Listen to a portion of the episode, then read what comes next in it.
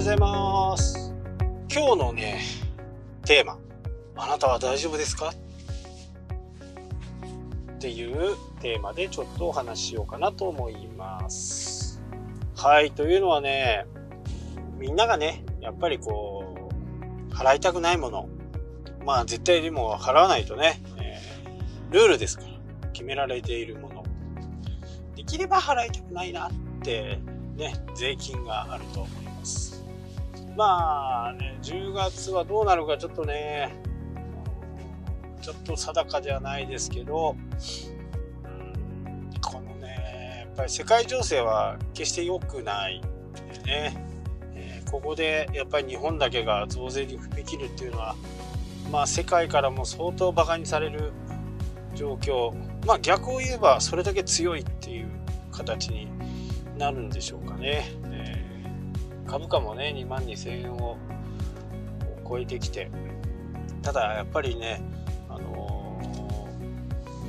ー、人件費がね、えー、人材がいないというところはなんかやっぱり厳しいみたいですけどもね。という話ではなくてまあ税金の話ではあるんですけどね。あのー、やっぱりね正しく申告しないと本当にねもう調べ尽くしてくるんでね。税務署はね、まあ、それが仕事ですから当然ちゃ当然ですよね、えー、払ってる人から普通に払っている人からするとね、えー、忘れてたっていうのはねやっぱりこう決して許されるものではないでねやっぱりねソーシャルメディアを税務署も活用しているなっていうのがねつくづく分かった例がねあります。もうとにかく、えー、全てのねソーシャルメディアを見てこいつ脱税してるな。まあ本人はね脱税っていう意識はないのかもしれないけどまあ一般的に考えると脱税ですよね。税金払ってないわけだから。でこいつなんか怪しいなっていうね、えー、まあ国税になるとねもう私たちのようなね中小企業が全然相手にされないとは思うんですけど、まあ、市内レベルの税務署っていうところですね。ところだとね、やっぱり、こう、小さくてもね、儲かってるなっていうところを、まあ、調べてますよね。うん。で、その調べ方って、まあ皆さん告知するじゃないですか。どこどこでやります。何します。いくらです。っていうことはね、まあ、敵って言っちゃ語弊があるのかもしれないけど、税務署も見てるわけですよ。じゃあ、1万円のセミナーにね、30人来ました。30万売り上げ立ってるなと。で、えー、こっちはね、良かれと思ってね、あの、は、良かれっていうか、まあ、どうなんですかね。かっこつけてっていうか、なんていうか、で、セミナー後には、こう、終了後にはね、みんなでこう記念撮影とかすると、頭数までわかるじゃないですか。もう33人いるなとか。そうするともう確実にこれに30万の売り上げが立ってるなっていうのは分かりますよね。まあ経費と言って、経費と言ってもね、まあ、えー、東京とか行くんだったら、まあ、飛行機代とかホテル代とかね、そういったものは経費として見てくれるとは思うんですけど、まあ、市内でやってる分にはね、丸まんま30万が売り上げなわけですよ。で経費といっても会場代ぐらいじゃないですか。でそれをずっと続けていくと税務署は申告してれば別ですよ。正しく申告してればそんなことにはならないと思うんですけど、えー、申告していない場合忘れちゃった場合。まあでも1年間ね忘れちゃったっていうのはもう、まあ、ありえないですからね。まあソーシャルメディアでね目立つ分にはいいのかもしれないですけどそこのねお金の管理っていうのはまあ非常にシビアに行っていかなきゃならないと。えー、僕もねあんまりこう銀行振込とか事前の決済とかまあめんどくさいっていうのもあるし手数料取られるっていうのもあるしあんまりやらないんですよね。で、えーまあなぜかっていうと、まあめんどくさいっていうのがまあ大前提にあって、で、えー、申告しなきゃならないっていうのが、えー、ありますね、確実にね。まあ、現金でもらっても申告しなきゃならないんですけど、えー、銀行経由でやったりすると、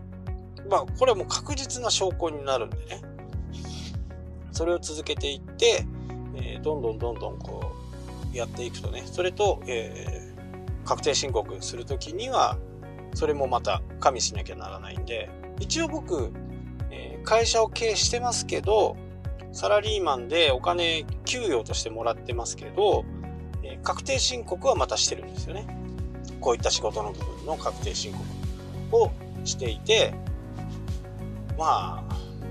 二重払いみたいな感じではあるんですけどね、やっぱりそこをなんかこう、疲れるのも嫌だし、まあ正しくやろうとしてるだけなんですけどね。そういうふうにやっていかないと良くないんで、やっぱりね、裏取りも確実にこう、裏取りされていいようにするときには、えー、まあなんか変な話になっちゃってるけど、正しくやる場合には、まあ、クレジットカード使うのも全然 OK なんですよ。それ申告してればね。でもそういうことを税務署はね、もうとことん見てます。とことん。だから今までの税務署の動きっていうのは、まあこれ推測でしかないですけど、まあ友達も税務署にはいませんから、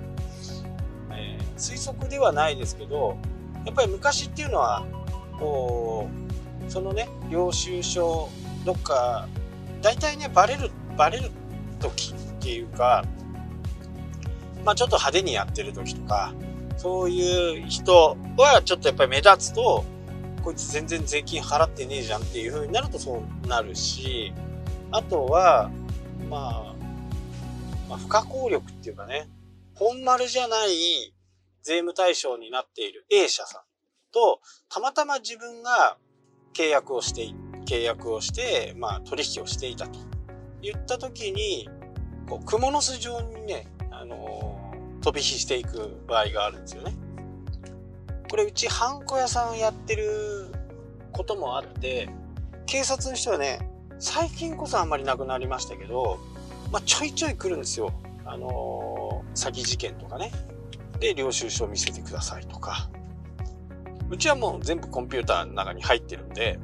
はいどうぞって言ってね、お見せできるようになってるんですけど、実際は払ってて、領収書が、まあ政治家のね、政治資金とか、あれと同じ、よくあったじゃないですか、市議会議員とかでね。本当は1万円なのに、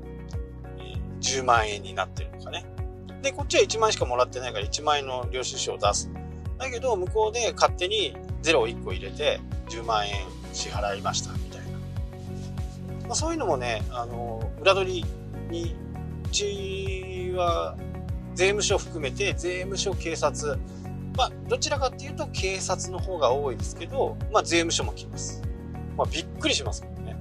突然。ただね、税務署来るときって、今までのパターンから言うと、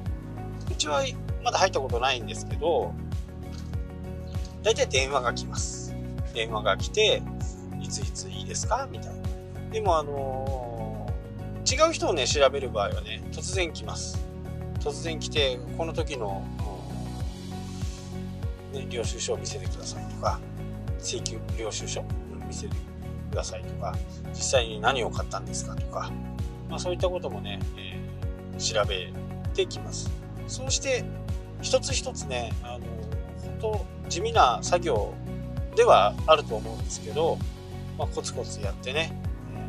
で、内定してから、まあ、早くても1年ぐらい、1年ぐらい、こう、貯めて、しっかりね、脱税の容疑をまとめて、それからね、連絡が来るという風な形になるので、ソーシャルメディアはね、本当にこう、活用の場としてもね、非常にいい場所ではあるんですけど、まあ、一歩間違えるとね、そういう風なことにもなるので、ぜひね、注意して、まあ、しっかり税金を納めるということですね。本当にその人がね、言ってましたけど、まあ、全部知ってると。どこどこにいついつ行って何をして、何をどこに食べに行ったとか、まあ多分それソーシャルメディアしかねえなっていうことを言ってましたけど、そういうことがね、本当にあるんで、結構僕の友達はね、あの、そういうことで目をつけられることが多いとは言ってましたね。だから、新車買いましたなんてね、えー、やって、正しくね、利益を出して税金を納めて自分の給与で買ってるんだったらね、なんらそんな問題はないんでしょうけど、まあ、そこはね、本当に注意した方がいいかなと思います。だからね、操作の方法もね、ソーシャルメディアを使って、デスクワークでなんか調査が進んでいくような時代になってますんでね、確定申告は終わりましたけど、もうね、来年また必ず来るんで、そこに向けてね、コツコツこうやった方がいいですよ。はい。で、あのー、税理士の先生がね、えついて、まあ、その分めんどくさい、自分でやるのはめんどくさいっていう人は、えー、しっかりした税理士さんにね、ついてもらって、やるのがいいかなと。まあ、種類はね、いろいろ種類があるんで、パソコンのソフトをね、入れて、それを自分で打ち込んで、えー、一応、領収書のね、綴りと、実際に自分が入力したやつがね、間違ってないか、そういうのを確認すると結構安くできると思うので、まあ、ソフト代はちょっと高いかもしれないですけど、まあ、そういう方法とかもありますからね。